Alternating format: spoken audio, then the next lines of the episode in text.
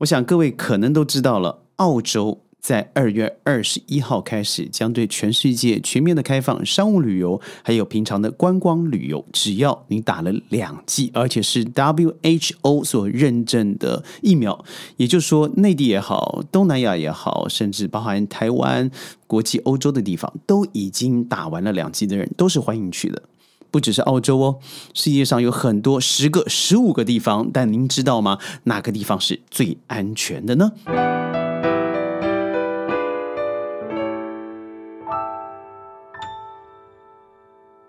欢迎各位加入今天的宣讲会。哇，二十四个月，在二零一九年，宣在世界上的国际旅行是四十三趟，到了二零二零年剩下六趟，到了二零二一年只有一趟。事实上，那一趟也就是因为要回国的关系，所以我们都知道，世界上因为疫情大大的封锁，因为不是你出国不用检疫，而是回国以后那个封锁的十四天、二十一天，有些人已经封锁两个月，那简直受不了。我昨天呃，在一个 party 上面认识了一个新的机师朋友，他告诉我，他之前飞韩航的时候，一年。被关了将近一百八十多天，为什么？因为隔离。所以各位想到现在终于要开放了，是不是很兴奋呢？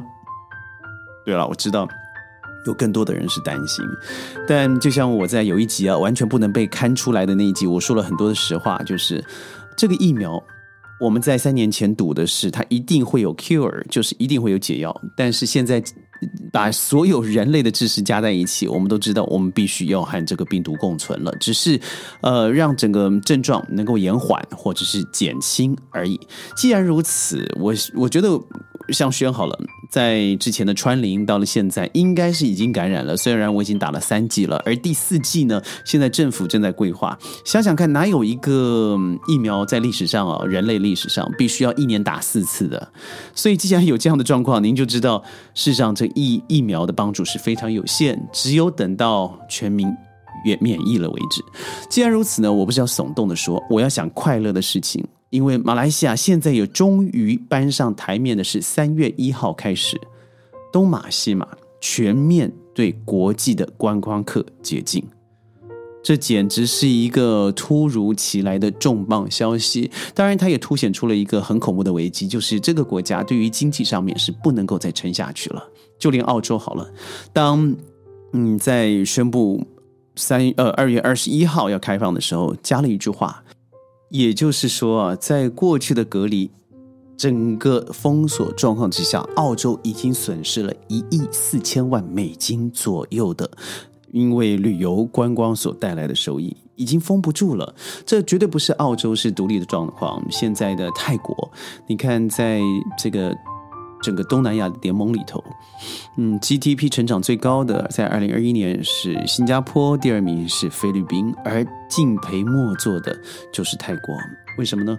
马来西亚和中国是泰国旅游业的最重要的来源，但是当这两国完全的把边境关了以后，哇，这个打击就太大了。所以我们可以看得看得出来，现在各国急于打开这个关口，为了什么？还是为了救经济。在我说全世界之前啊，我先很自私的说一下大马好了。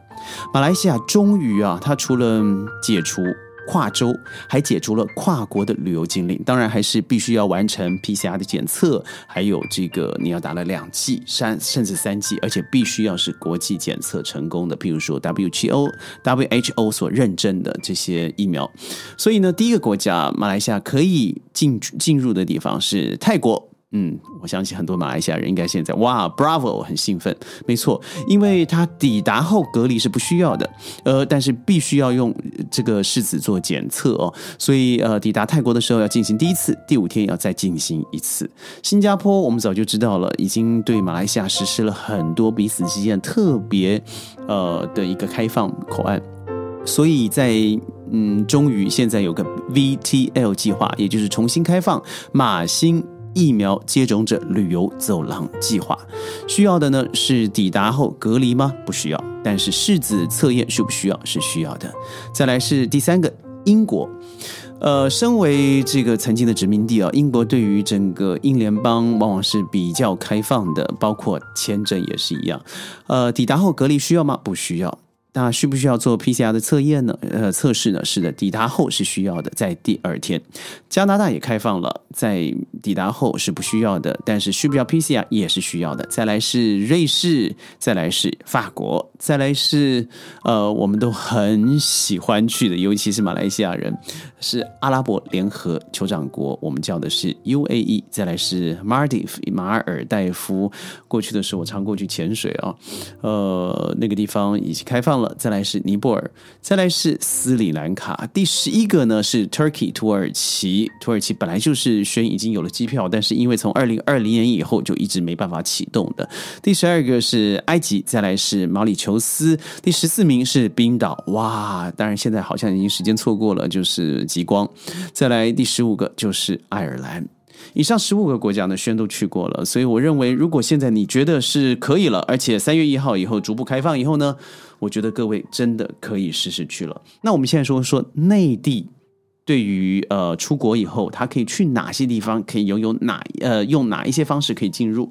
第一个是日本入境需要三日内的核酸检测证明，韩国的话。嗯，韩国企业出差的话，企业哦，你要记得是出差的方式，商业类别也是开放的。呃，泰国呢，再多批了四种类的人员入境，但是不包含有旅游观光的。再是缅甸开放了快速通道。马来西亚呢，入境前三天需要完成核酸检测；柬埔寨入境前三天要有核酸检测；阿联酋入境或是转机需要四天内的核酸检测。而乌兹别克啊，我觉得现在还是不要去比较好。乌兹别克斯坦，呃，除了天气以外，我觉得他那里，因为我的朋友在过去的时候呢，发现啊，乌兹别克对于整个疫情，他好像从来没管制过，虽然有。疫苗，但是接种率非常的低，所以乌兹别克虽然开放了，但我不是非常的同意。再来是伊朗，嗯，伊朗的话也是开放了啊。再来是以色列、美国，它虽然为这个全境开放，但是我觉得美国好像也从来没有管制过，所以美国现在几乎是你想去就去。然后至于至于要不要隔离，那是你自己的事情。加拿大旅行禁令延长到这个去年开始，到八月十三十一号到今天开始开放了。再来是巴西、阿根廷。多米尼亚、英国、德国、意大利、法国、俄罗斯、葡萄牙、西班牙，所以我想多半的生根国家对于内地来讲是开放的，但是最重要的是不是开放而已，而是出去以后你回来，哇，要。多做几天的隔离啊，那是很辛苦的。那我们来谈谈，也是最重要的。那我现在谈的是哦，呃，这国家开放了，所以它才可以成为这个十个里头最安全的国家排名。所以代表，嗯，假设内地中国它是没有开放的，就不在这个最安全的旅游名单里头。比如说，呃，北韩它是没有开放的，那也不列在里头。所以你不要说，哎呀，你怎么这样排呢？呃，我的国家没在里头，那是因为你的国家目前。在边境管制上面还是严格的。好，世界上最安全的现在旅游的国家倒数第一名也是第十名了啊，是 United Kingdom 英国，第九名德国，第八名爱尔兰，第七名 Switzerland 瑞士，第六名 Australia 也是刚刚二月二十一号要开放的。再来是第五名的 Japan 日本，第四名 Sweden 瑞典，第三 Canada 加拿大，第三纽西兰新西兰，第一名是。Iceland 冰岛，所以最安全的，嗯，是冰岛。我觉得不会非常讶异，除了它的人口结构、结构还有地广人稀以外。所以如果您准备好的话，我觉得像爱尔兰啦、纽西兰啦、加拿大啦、嗯、瑞典啦、日本啊，我觉得各位或许会有点担心。但是你要想想看，如果您现在还不让自己开放的话，到时候您在整个和世界接轨的过程，您可能会敬陪末座。而我又归类了全世界。